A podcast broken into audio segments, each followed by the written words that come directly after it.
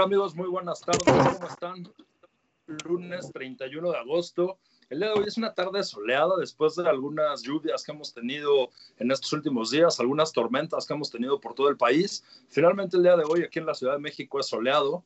Entonces, bueno, pues tenemos eh, una buena oportunidad y hay varios eh, ciudades, varios puntos que están cambiando de color el semáforo. Entonces, pues los invito a que tengan muchas actividades en campo con todas las distintas eh, pues cuidados que las autoridades nos marcan y pues que poco a poco vayamos reactivando con base en, estos cuidados, en esto que nos indican las autoridades, que vayamos reactivando nuestra vida y que vayamos disfrutando de muchas actividades extraordinarias que podemos hacer en campo, muchas cosas que están eh, sensacionales que podemos, que podemos eh, hacer en bosques, en distintas, en distintas zonas, que podemos trabajar. Entonces, pues los invito a que disfruten lo que nos queda del verano, de este verano que ha sido bastante loco, o todo este año en sí ha sido como bastante loco, bastante extraño. Entonces, bueno, pues los invito a todos a que disfruten de estos momentos, de estos, eh, de estos días que tenemos y me gustaría enseñarles o decirles cuáles son nuestras distintas redes sociales, cómo pueden eh, seguirnos. Los invitamos, por favor, a que nos sean a través de nuestra página web www. Eh, www.calderoradio.com en nuestras redes Facebook, Twitter e Instagram como Caldero. Hace unas semanas ya les había comentado que ya también estamos a través de la, de la aplicación eh, de Caldero Radio y a través de Spotify. Entonces ya nos pueden seguir en, estas, eh, nuevas opciones también. Y pues bueno, está disponible para sistemas Android y iOS. Eh, mis redes personales, si gustan contactarme vía WhatsApp, es el teléfono es 55 85 22 07 53. y en Facebook me pueden buscar como Juan Pablo. El día de hoy tenemos un programa extraordinario. Me encanta, ¿verdad?, tener la oportunidad de trabajar o, de, de hoy con esta hermosísima mujer con este ser humano. Es un ser humano que es, es, es una, una mujer con la que he tenido oportunidad de trabajar o de, de, estar juntos desde hace algunos cuantos años y realmente ella desde siempre eh, es una persona que ha seguido sus pasiones con muchísima fuerza, desde siempre ha tenido bien claro qué es lo que quiere hacer y ha seguido sus pasiones, ha seguido con mucha fuerza su, eh, pues su sueño, ha vivido realmente la vida de sus sueños. Es una mujer muy experimentada a, pesar de su corta edad. Entonces, bueno, me encanta presentar el día de hoy a Andrea Sumoano. Eh, Andrea es, a ver, por aquí tengo, tengo su reseña, es, es impresionante esta niña. Andrea Sumoano es es médico veterinaria zootecnista, es egresada de la Universidad Autónoma Metropolitana y ha colaborado en más de 14 zoológicos en el área de etología y bienestar animal. Ha trabajado en entrenamiento con más de 30 especies, cerca de 300 ejemplares, principalmente megavertebrados, grandes carnívoros, primates, aves rapaces. Actualmente es responsable de contenidos de la serie de Indomable por Naturaleza. Eh, adicional a esto, Andrea actualmente es médico del Hospital Wild Animal Vet, es miembro y médico de eh, BioAnimal Wild y médico de la Found eh, Mexico Wildlife Consulting. Es conductora de la sección de animales en el programa Cuéntamelo Ya en Televisa los fines de semana, que sale a las 11 de la mañana. Es extraordinario el programa y sus secciones son divertidísimas. El día de hoy nuestro programa, bueno, esta, esta hermosa veterinaria que tenemos aquí en el programa, eh, el programa de hoy se titula Acampando como animales y me encanta tener a Andy aquí. Andy, bienvenida a Acampando al éxito. ¿Cómo estás, Andy? Muchas gracias. Oye, te voy a depositar por tantas palabras bonitas que me estás echando, por tanta flor. Pues no les crean. no me crean nada, no me crean nada de lo que digo. Algo quiere. sí, pues que, que me invites a tu proyecto. Aquí lo tenemos, es una de las preguntas que tengo. Entonces, si algo quiero, sí, sí quiero que, que me invites a tu proyecto. ¿Cómo, ¿Cómo es que, que desarrollas tu pasión, porque en realidad, pues a mí me tocó conocerte realmente desde, desde tu adolescencia, desde, desde chiquita, sí, eh, y desde siempre has tenido bien clara tu pasión. ¿Cómo es que, que, que nace tu pasión, el amor por los animales? ¿Cómo desarrollaste esta pasión? Pues yo creo que tiene mucho que ver desde que eres niña y tus papás te inculcan el respeto por las mascotas, el respeto por los animales, el amor a la naturaleza y que vas creciendo y te vas dando cuenta que a la gente cada vez le importa menos el área de la naturaleza, que cada vez es más común que una persona tenga un animal en casa. Y digo animal refiriéndome desde un perro, un gato, hasta un león, un tigre. Y no existe una conciencia como tal. Eh, me ha fascinado y siempre he creído que tengo una conexión con ellas. Eh, justo me dedico mucho al comportamiento o etología, que es el lograr entenderlos, pero sin humanizarlos, porque también humanizar a los animales o las mascotas se puede considerar como un maltrato animal. Entonces, desde que tengo como bien claro esta parte de que el animal se comporte como el animal que es, que el animal eh, desarrolle las conductas propias de la especie, y que también no tienen por qué estarla sufriendo y que si están en cautiverio no están mal, ¿no? Eso también fue de algo que me di cuenta y que, que, me encantaría mostrarle a la gente que justo el trabajo que realizamos como médicos en un zoológico, por ejemplo, es hacer que la vida de los animales, aunque estén en espacios reducidos, entre comillas, pues tienen una vida súper buena, eh, con una calidad de dietas, de medicina, tienen veterinario 24/7, etcétera, etcétera, ¿no? Entonces, creo que pues no sé, me apasiona muchísimo, me encanta el contacto con la naturaleza, creo que también la naturaleza siempre tiene algo que enseñarte. Eh, todos los animales, aunque sean la misma especie, tienen comportamientos individuales muy propios. No podemos decir personalidad porque no son personas, ¿no?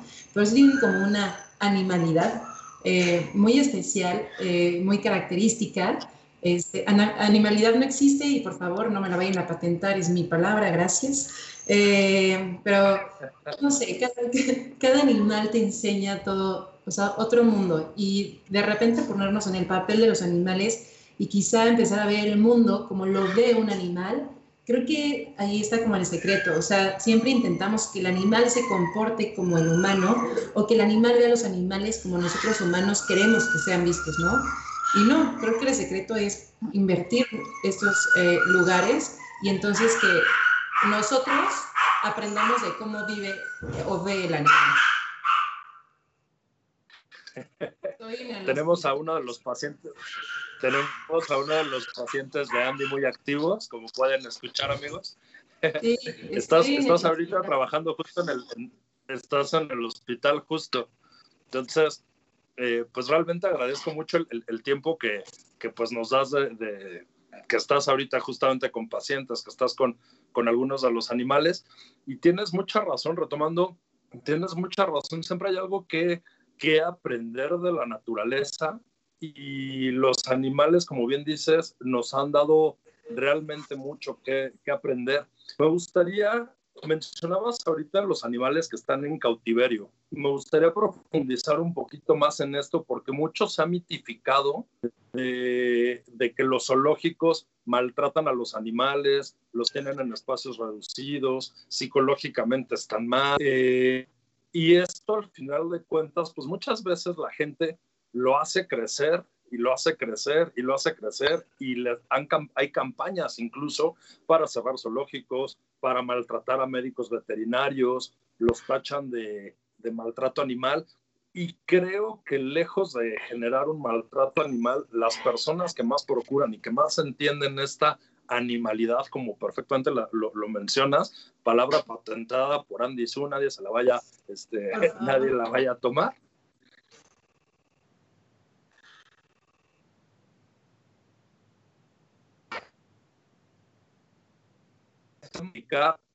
el maltrato que se dice de los zoológicos, de los veterinarios?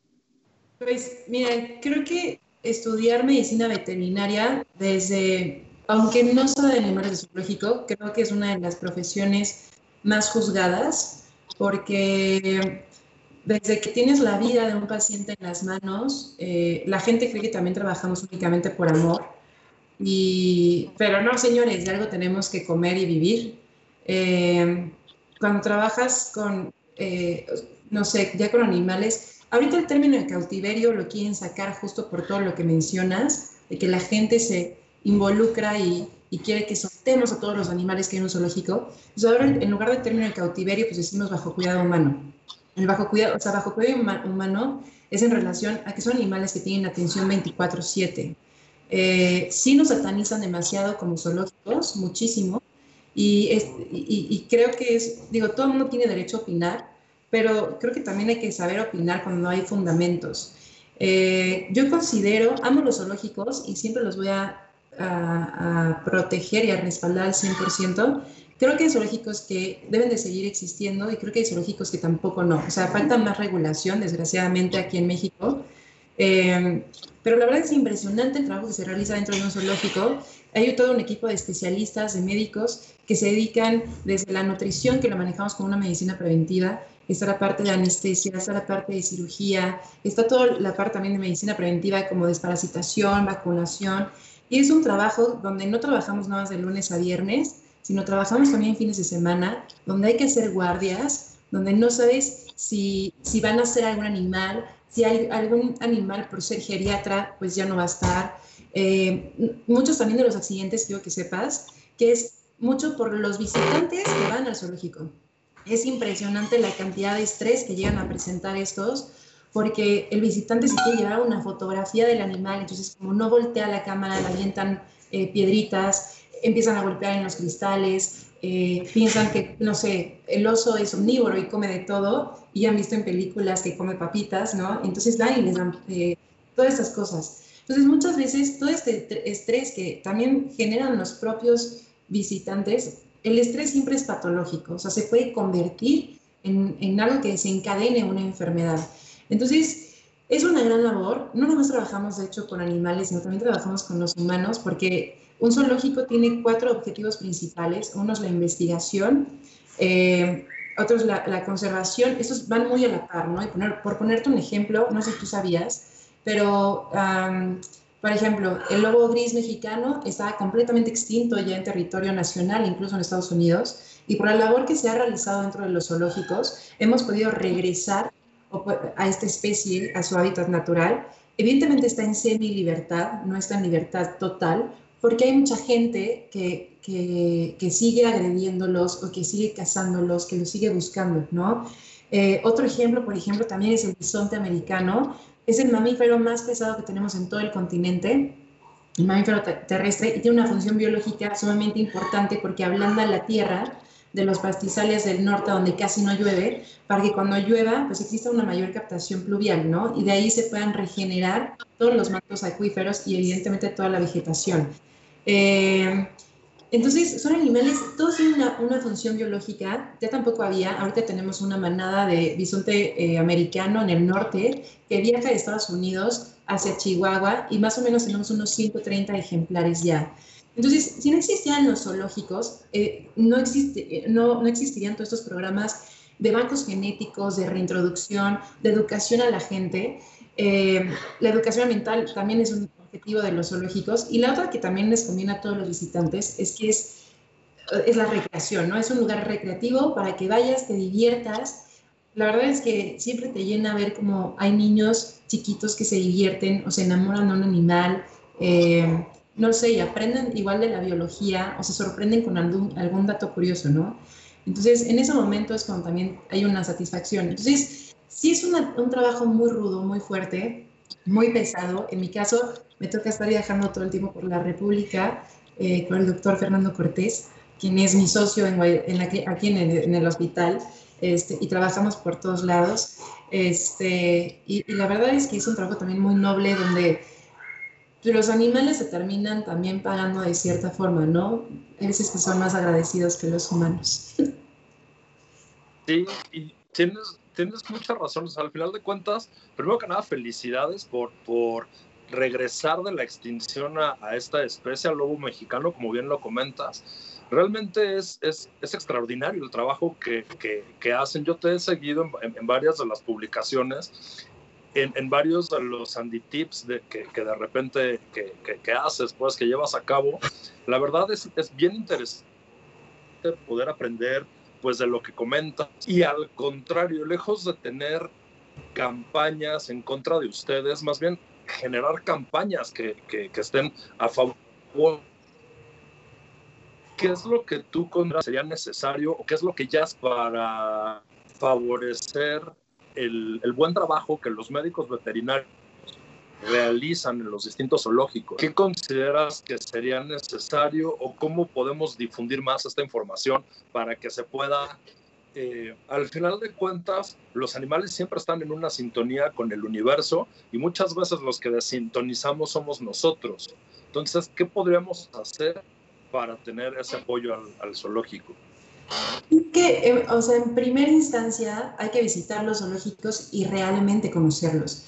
En segunda instancia, creo que también nos toca mucho la parte de educación y de promoción también de los zoológicos. Tenemos la suerte de que si un animal llega a fallecer, todo el mundo se entera y todo el mundo nos quiere cerrar y nadie se entera de los logros reproductivos o de las reintroducciones que se hacen en vida libre.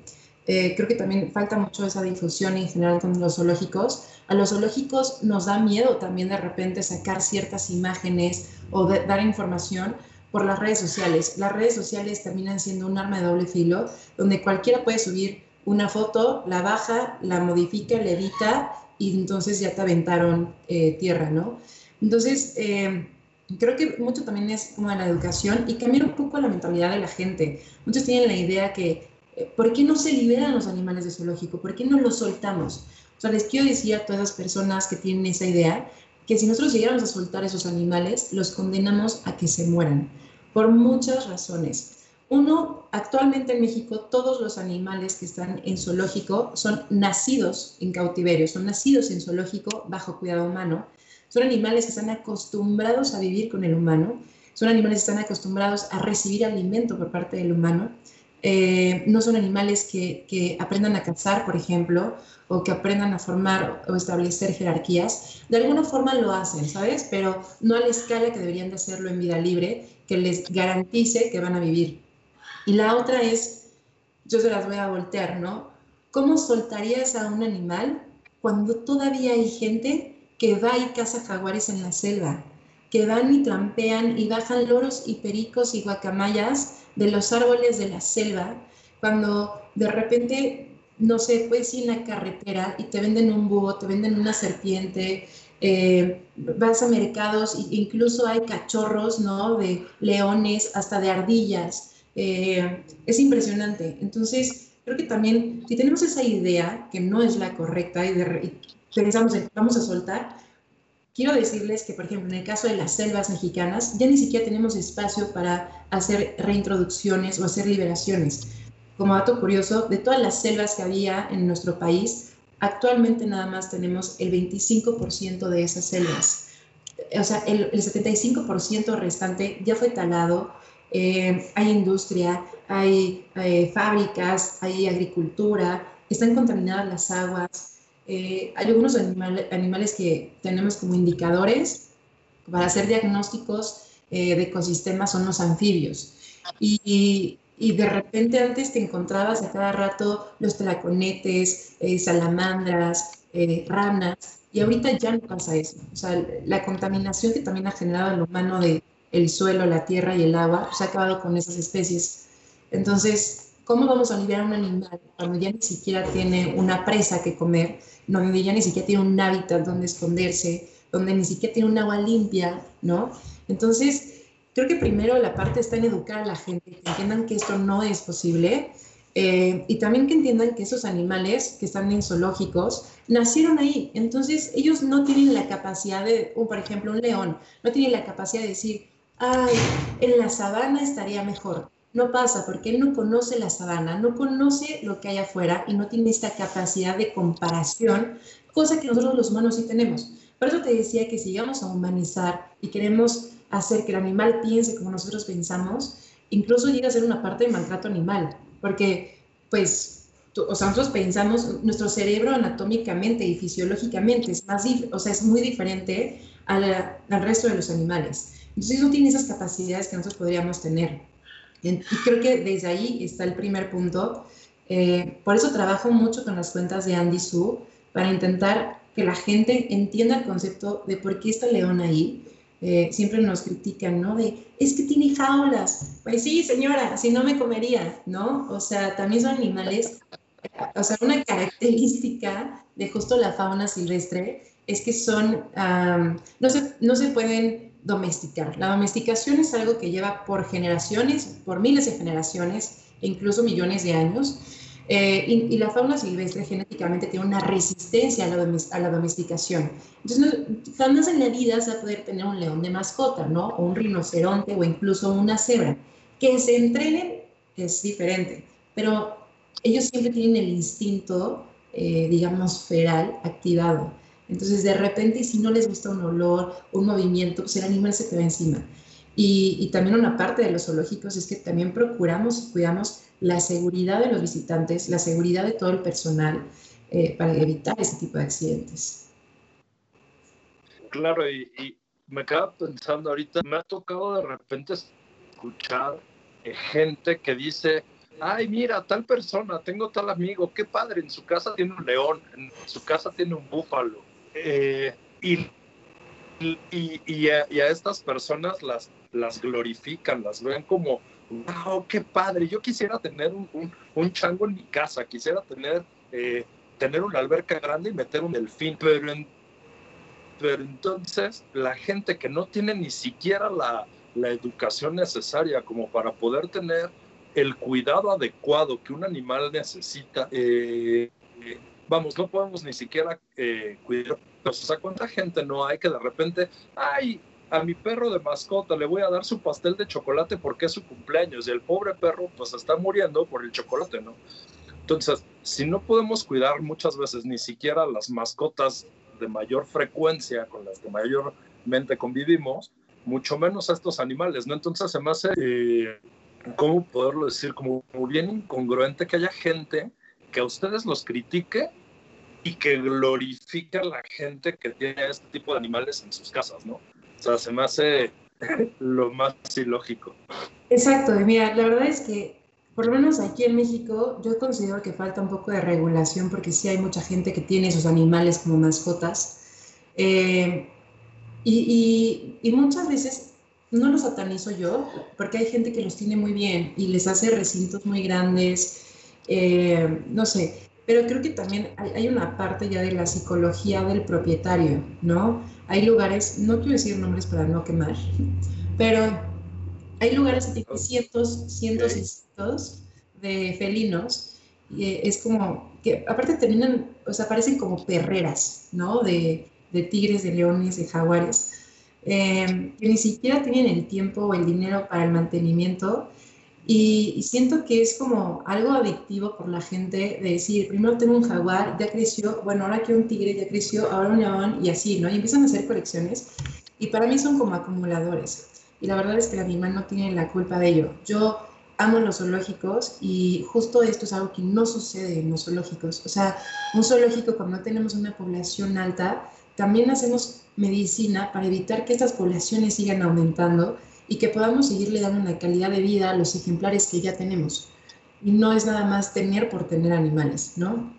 Eh, y, todos los animales realmente entran en programas de conservación, incluso luego llegamos a trabajar en programas internacionales, o hay zoológicos eh, eh, externos o foráneos que también participan en programas de, de conservación, ¿no? Un caso, por ejemplo, es eh, del jaguar aquí en México, hay una alianza de jaguar donde participan países como Chile, Colombia, Venezuela, este, incluso España, donde es un continente donde no hay jaguares.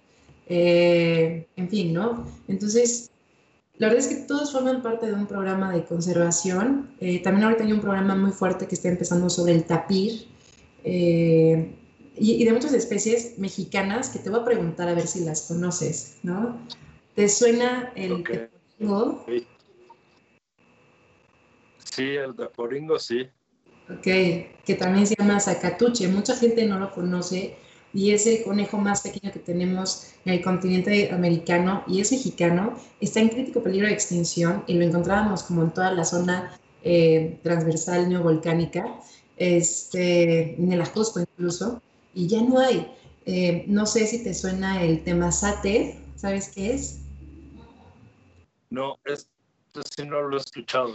Bueno, el temazate también es el venado más pequeño que hay en el continente americano, lo tenemos en el sureste de la República. Es un venado que tiene unos cuernitos triangulares muy bonitos. Eh, eh, no sé, está el típico tlacuache que mucha gente no conoce, que es la zarigüeya, ¿no? Es seguro si lo conoces y si no te doy un sape.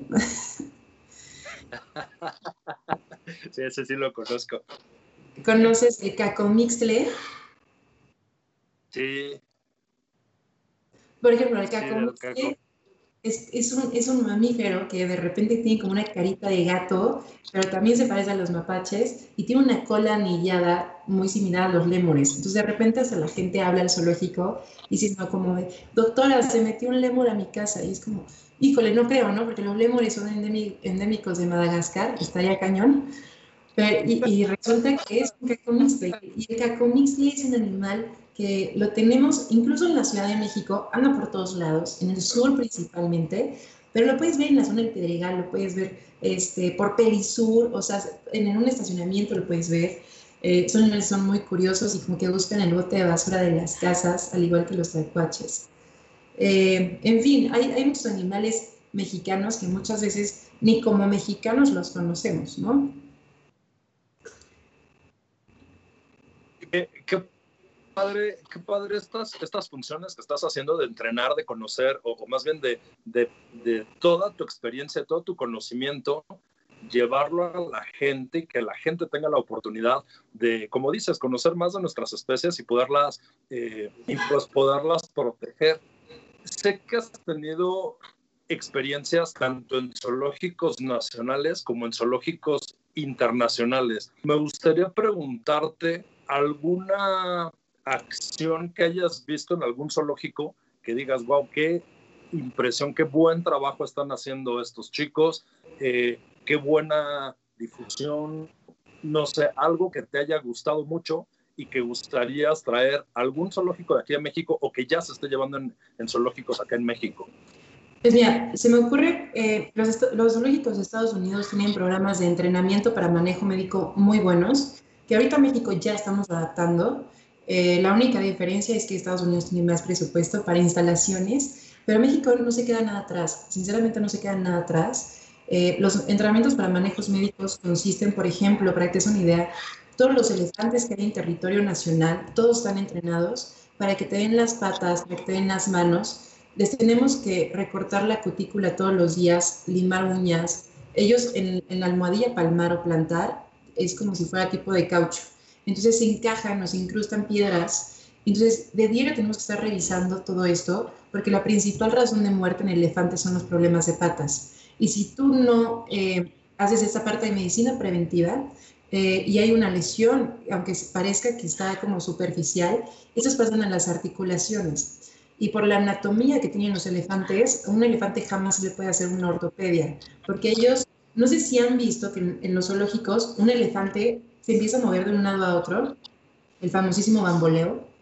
eh, y se empieza a mover de un lado al otro y siempre decimos, pobre animal, está estresado. Pues déjenme decirles que eso es falso. Se tienen que mover así porque de esa forma eh, tienen que bombear la sangre de las patas para poderla regresar a los pulmones y al corazón y de esta forma se vuelve a oxigenar, ¿no? Entonces, por eso digo que cuando hablemos hay que hablar con conocimiento, porque no es que el animal esté aburrido o esté estresado, eh, la verdad es que Estados Unidos tiene grandes instalaciones. Estamos aplicando también parte de esos diseños ya aquí en México. Hay también, por ejemplo, programas en Colombia donde se unen todos los zoológicos de todo Colombia y dicen, ah, este mes es el mes del perezoso y todos los zoológicos ese mes hacen actividades en relación al perezoso, desde talleres de enriquecimiento, de reciclado, pláticas educativas, o sea, para que aprendas más sobre esa especie. Entonces creo que también esa unión tenemos que aprender porque también creo que en general en México no hay peor enemigo de un mexicano que otro mexicano, ¿no? Entonces, en lugar de aliarnos y de formar un equipo fuerte, nos empezamos a tirar. Y creo que ese es un gran ejemplo que hacen los zoológicos de Colombia. Em, por ejemplo, también hay otro zoológico que se llama el Buinsu, que está en Chile, eh, que la cuestión educativa es impresionante. Eh, aparte tienen instalaciones buenísimas. Ellos tienen, por ejemplo, una, una técnica educativa que es, a través de un sensorama y está diseñado este lugar para personas eh, invidentes. Entonces, invidentes que puedan conocer a los animales a través de otros eh, eh, sentidos sensoriales es impresionante y la verdad es que a mí me cuesta mucho trabajo, ¿no? O sea, nunca nos ponemos en ese papel y está cañón, ¿cómo puedes conocer un animal a través de texturas, a través de olores, los sonidos, eh, sin, sin, necesidad de estarlo viendo, ¿no? Constantemente.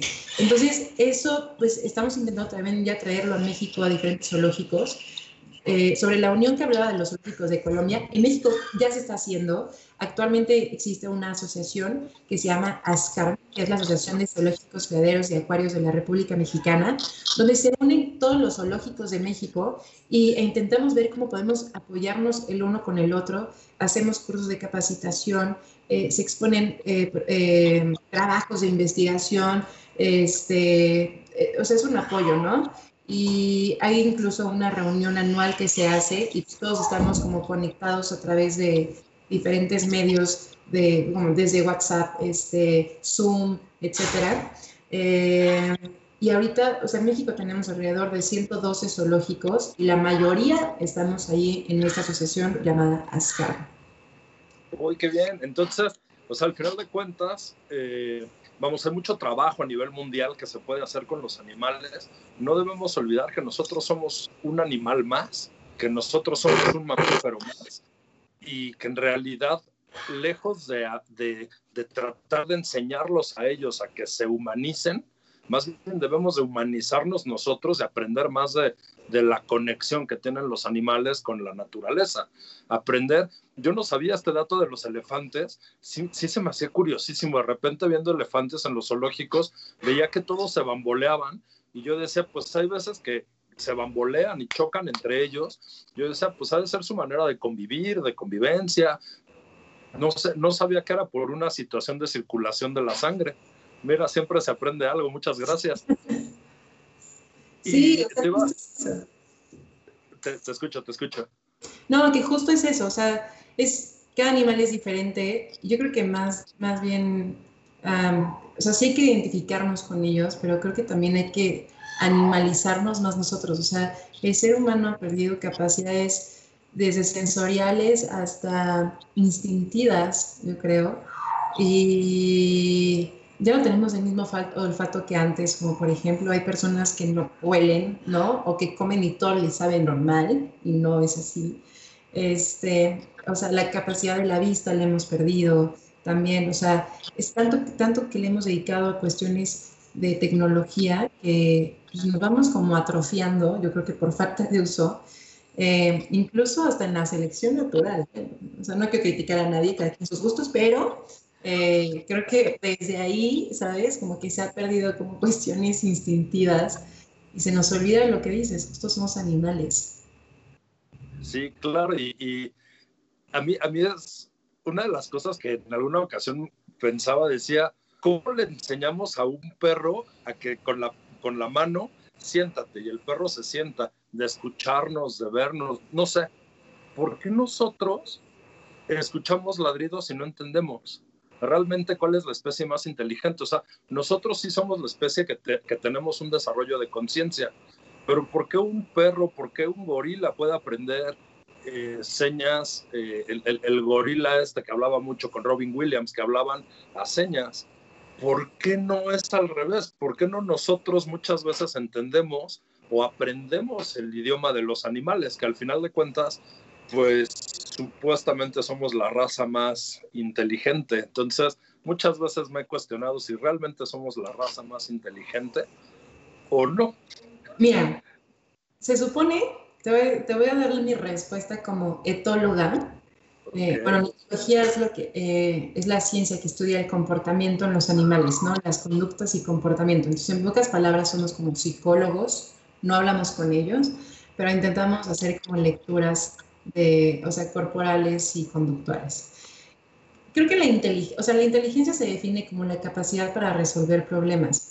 Entonces, cuando hablamos que un animal es más inteligente que otro, o incluso el humano, creo que es algo muy subjetivo, porque cada uno tiene también habilidades muy diferentes para solucionar esos problemas. Eh, siempre decimos, ¿cuál es el animal más inteligente? Yo creo que depende, o sea, todos los animales tienen diferentes técnicas de aprendizaje, por ejemplo, hay unos que aprenden por imitación, como pueden ser los chimpancés, los gorilas, es por eso que te puedes comunicar con ellos a través de, de señas, eh, porque aprenden por imitación cuestiones corporales.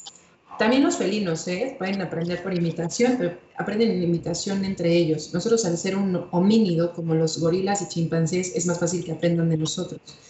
Eh, las aves, por ejemplo, dicen, ah, no, eh, no sé, los pericos, ¿no? Hablan hasta por los codos, tienen una inteligencia promedio de un niño de 5 años, carecen de cuerdas vocales, y aún así pueden emitir sonidos y pueden emitir hasta unos 800 sonidos diferentes que pueden memorizar. Y una cosa es la memoria y otra cosa es la inteligencia, ¿no? O sea, hay animales que tienen la memoria a largo plazo más desarrollada y otros que tienen la memoria de corto plazo más desarrollada y hay animales que no la tienen, como es, es el, el, típico ejemplo del cerebro reptiliano, ¿no? Entonces, eh, creo que cada uno tiene, yo digo que son como superpoderes, ¿no? La vez pasada, te quiero contar algo, creo que te va a gustar. Hicimos un experimento donde tú ibas con adultos y les decías, bueno, a ver, contesta esa pregunta. ¿Qué cambiarías de tu cuerpo? ¿Qué cambiaría de mi cuerpo? Sí. Pues, pues yo creo que nada.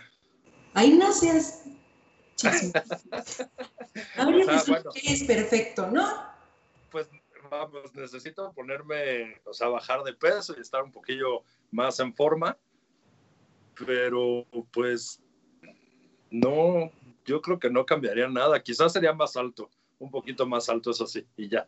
Ok. Fíjate que hicimos un experimento donde le preguntábamos a adultos qué cambiarían y justo eran respuestas como las tuyas, ¿no? O sea, pues respuestas superficiales para verme mejor, o sea, y no es para ni sentirme mejor, es para verme mejor, ¿no? Y entonces muchas mujeres decían, no, pues yo le aumentaría dos, tres tallas a ciertas partes de mi cuerpo, me operaría la nariz y todo eso. Y luego vas y le preguntas a un niño y resulta que el niño te contesta que lo que cambiaría de su cuerpo es sus brazos por tener unas alas como un águila o tener una aleta de tiburón para nadar más rápido o cosas así. Entonces, está impresionante cómo también, o sea, los niños pueden ver a estos animales como si fueran poderes, ¿no? O sea, como decir, este, quiero volar, quiero nadar, eh, no sé, o sea, quiero ser como un murciélago para en la noche estar volando, o ser, no sé, el tiburón o el delfín para estar también bajo del agua y aguantar la respiración. Y el otro te dice así como, no, yo quiero escamas de cocodrilo para que a mi piel no le pase nada. Entonces, esa, o sea, esa parte de los niños creo que no se debería de perder, de, de, cómo ven también los niños a esos animales. O sea, eso creo que lo deberíamos de mantener siempre. Me, me, gustó mucho el, experimento y tienes razón, caí en la trampa, en ese... Caíste. Caí tal cual. Y curiosamente, sí admiramos mucho la inteligencia de los animales, o sea, cómo surgieron los sonares, cómo surgieron los radares. O sea, el radar surgió debido al superpoder del murciélago. ¿Cómo surgió el sonar? Debido al superpoder del delfín. ¿Cómo han surgido varios tipos de aviones debido a, cómo abren las alas los, eh, las aves. O sea, realmente reconocer esos superpoderes. Y me encanta lo que dices con relación a los niños. Esto va como ligado a, al proyecto al que quiero hacer contigo. Y de hecho, hace rato que me decías, ¿algo quieres? Si esto es lo que quiero. Me encantaría que pudiéramos trabajar juntos. Sé que tienes la intención de hacer un campamento en un zoológico. Así es. Ahí te va. ¿Cómo, es? Cuéntanos un poquito, porque la, la, primera vez que yo escuché este plan, bueno, me fascinó. La verdad está padrísimo. Eh, la idea es un campamento donde quiero involucrar no solamente a niños, porque creo que los zoológicos no solamente son para niños, sino también son para niños grandes como nosotros, jóvenes. Eh, que imagínate un campamento donde tú llegues el fin de semana o entre semana, depende de cómo lo armemos, eh, y vivas en el zoológico 24/7. Entonces te quedes a dormir dentro del zoológico en un campamento y durante el día tengas actividades que tenemos nosotros los veterinarios. Por ejemplo, en esos campamentos me van a poder ayudar a hacer el entrenamiento de los elefantes que platicábamos para que les hagan el manicure y pedicure que les, les hace todos los días seguramente voy a tener que agarrar como algún cocodrilo, una serpiente o algo. Y ustedes pueden ser parte de esto, donde tomen el rol de veterinarios, donde yo les pueda enseñar ¿no? a revisar un cocodrilo. Obviamente va con todas las medidas de seguridad, pero que ustedes vean de cerca, eh, no sé, quizá me ayuden a contar los dientes de un cocodrilo porque lo hacemos como médicos, porque los, como dato curioso, dato Andipedia, los cocodrilos eh, llegan a tener más de 3.600 dientes en toda su vida. Entonces hay que estarlos revisando. Si caen constantemente, estos se pueden infectar. ¿no? Entonces que ustedes sean parte de esto, que aprendan quizá incluso hasta inyectar algún animal con todas las medidas de seguridad. Yo siempre estaría ahí como cuidando a ustedes y al animal, evidentemente. Este, eh, que, que hagamos la, verdad es que ser veterinario es una adrenalina impresionante y son muchas actividades porque tenemos que aprender incluso desde aprender a tirar. Con Creo que me cortaste un poquito, Andy, ahí en un punto.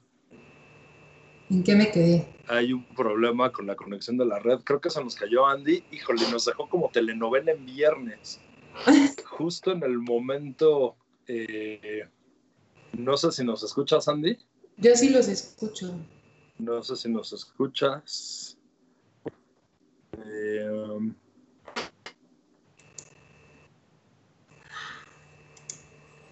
pues bueno, en lo que recuperamos a Andy, esta, esta idea me encantó y ahorita tenemos aquí una, una pregunta, ahorita que regrese, que regrese Andrea, tenemos una pregunta que nos hicieron para ella, eh, algunos comentarios.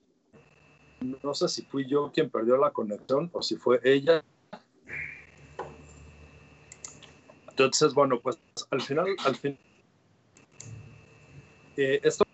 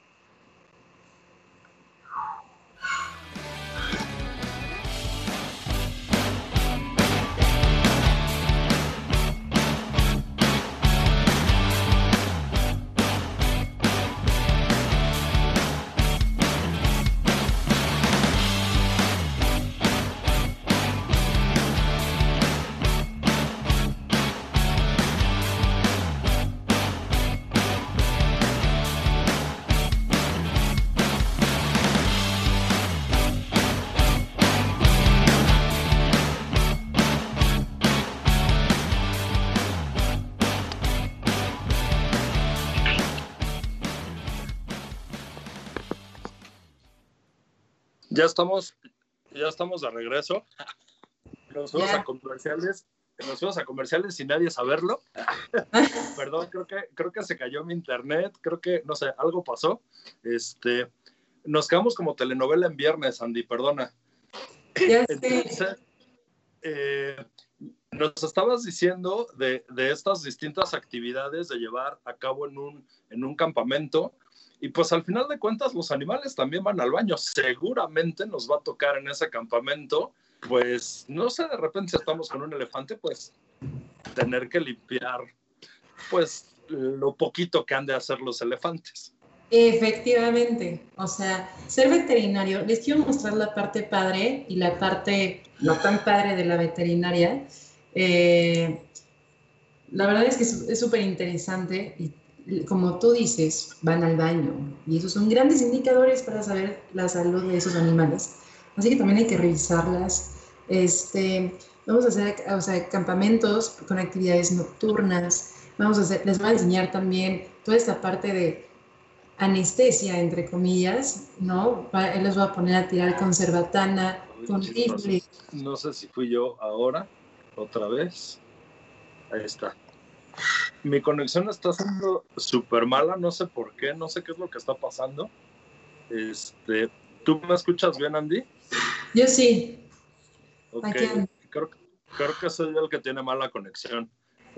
Este, espero, espero que no. Bueno, son algunos de los problemas de estar en programa en vivo. Entonces, bueno, pues me voy a cambiar de escenario. Normalmente esto nunca lo he hecho en un programa, pero mi conexión está siendo muy mala. Entonces me voy a cambiar de escenario. Aquí ya estoy más cerca de mi modem. Entonces, bueno, este campamento, ¿cómo lo llevarías a cabo? Eh, lo vamos a hacer por fines de semana. Eh, vamos a llevar todas las medidas de precaución y seguridad por el COVID. Lo vamos a hacer por grupos pequeños. Eh, va a estar dirigido a todo tipo de edades, todo tipo.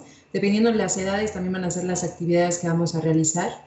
Yo soy entrenadora, como lo habíamos mencionado, entonces a mí me van a ayudar a entrenar algunas aves, quizá entremos con el rinoceronte, el hipopótamo, etcétera. También quiero que tengan una experiencia veterinaria, igual vamos a anestesiar a algún animal para que vean la adrenalina de lo que es poner un animal en la línea entre la vida y la muerte. Obviamente animales que sean necesarios que lo hagamos. Todo es en pro del bienestar animal y también con toda la responsabilidad, el respeto hacia ellos vamos a hacer actividades nocturnas también, eh, vamos a hacer fogatas, vamos a hacer un, un, cine al aire libre, este, para que también pues, nos conectemos un poquito más con la naturaleza. Creo yo que también el problema es que ahorita muchos niños ya no, ya no se ensucian las rodillas como nosotros de verde del pasto, ya no ubican tanto el olor hacia tierra mojada de que dices, va a llover, ¿no? O sea, bueno, yo de niña quizá era muy ñoña, pero veías que subían las hormigas y entonces ya sabías que iba a llover, porque como dato curioso, si ven subiendo las hormigas es porque va a llover, si lo ven bajando en el piso es que no va a llover, ¿no? Este... Ok, eso tampoco lo sabía. Pues ya, ahora que vean hormigas. Este, y ya los niños, la verdad es que ya no pueden hacer eso, ya ni siquiera salen a, a, a jugar, este, no sé, fútbol, canchitas o algo así. Entonces, quiero regresarle a los niños un poco de esas actividades al aire libre. Hay también un experimento que hicimos eh, donde, por ejemplo, a ver Juan Pablo, dime un lugar que haya marcado tu infancia. Unos varios, pero seguramente el bosque de Tlalpan. Ok, ahora dime un color. El naranja. ¿Por? Ah, pues hay dos. El, verde me remite definitivamente al bosque y el naranja me remite a, una, a un atardecer. Ok. Ahora, un, una actividad que hacías, que haya marcado tu infancia. Mm, tengo varias, pero las que más marcaron, yo creo que dos. Una, jugar fútbol, como decías, que tú eras muy buena. Eh, y la otra, eh, yo creo que estar en el bosque, o sea, caminar en el bosque marcó muchísimo mi infancia. Y ya como última, un olor que huela así, te, te mande hacia el pasado de cuando eras niño. algún aroma de comida puede ser. O sea, el, aroma, por ejemplo, arroz con leche que hace mi mamá, me refiere de inmediato a, a mi niñez. Pero el pasto recién cortado es, es, es, un aroma de mi niñez completamente. Claro, ahora, o sea, los invito a que le hagan estas mismas preguntas a un niño y, y, todas sus actividades actuales, digo, están viviendo una niñez, ¿no? No es como que les recuerda, pero sus actividades actuales tienen que ver con estar encerrados en casa, estar con una consola de videojuegos, eh, traer el celular, el iPad, el, la tablet, lo que sea, este, o sea, ya ni siquiera son como actividades familiares incluso, ¿no? O sea, y te contestan así, color el negro, y tú así, como por, ¿no?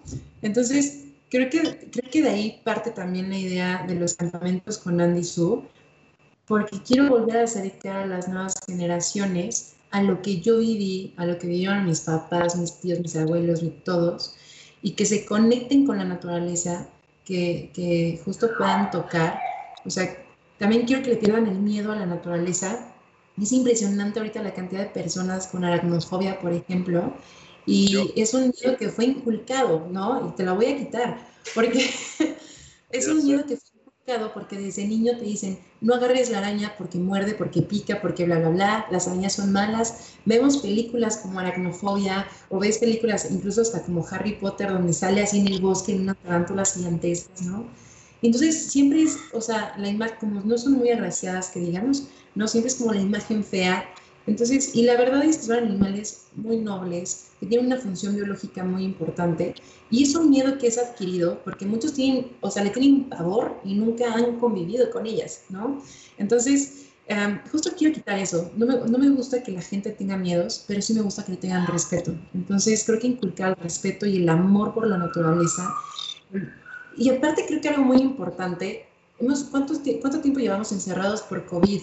Pues de repente poder llegar a tener como esta salida express de decir, me voy a la naturaleza donde no hay COVID, no hay humanos que me estén molestando contagiando. Creo que está, está padre. Este, y aparte es una experiencia y una vivencia única, ¿no? Siempre me dicen, Andy, tienes el trabajo de ensueño. Creo que no es de ensueño, pero este, pues justo les quiero mostrar eso. O sea, todo lleva sacrificios, todo lleva estudio, todo son preparación. Como tú decías, hay una pasión, hay una vocación.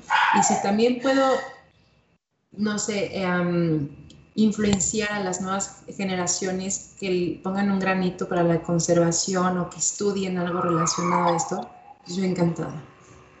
Me encanta, me encanta unirme a tu proyecto y, y sí, yo me pongo las botas, hago lo que me digas que se necesita hacer, pero me encantará eh, acampar en un zoológico y que me quites la aracnofobia. Fue una de las primeras cosas que me dijiste cuando nos veamos voy a hacer que te camine una tarántula por los brazos y no sabes el, nervio que me da, pero bueno, confío muchísimo en ti, confío plenamente, entonces me, dejaré consentir por tu tarántula. Sí, ah, y aparte, o sea, quiero que sepas que lo haré con toda la responsabilidad, cuidando primero a mi tarántula y después a ti. Claro. Este, no, pero, o sea, te enamoras, ¿sabes? O sea, cuando conoces realmente a la especie, te enamoras aunque digan que estoy loca. Pero bueno, pues parte de, una locura eh, pues bastante interesante. Estamos, llegando al final de nuestro programa con todo y caída de internet, con todo y caída de mil cosas, que bueno, pues parte de estar grabando, o más bien eh, el programa en vivo. Eh, pero bueno, me gustaría saber cómo podemos contactarte, cuáles son tus redes, cómo puede la gente ver a Andy Su.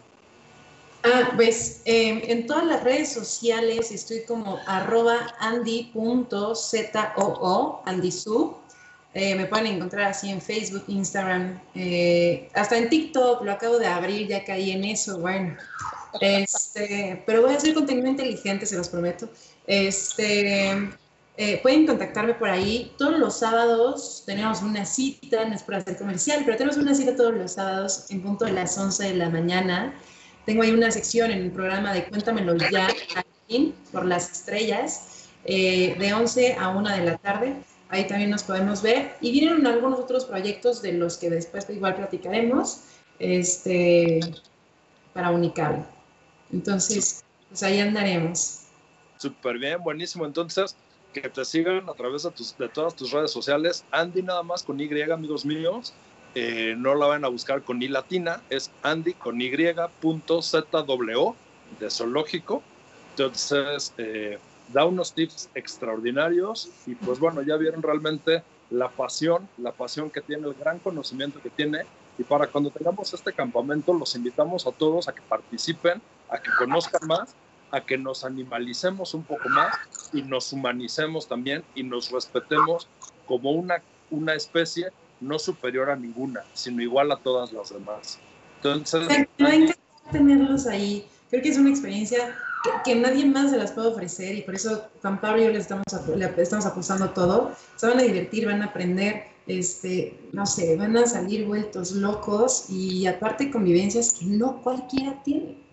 Claro, o sea, definitivamente es un campamento increíble.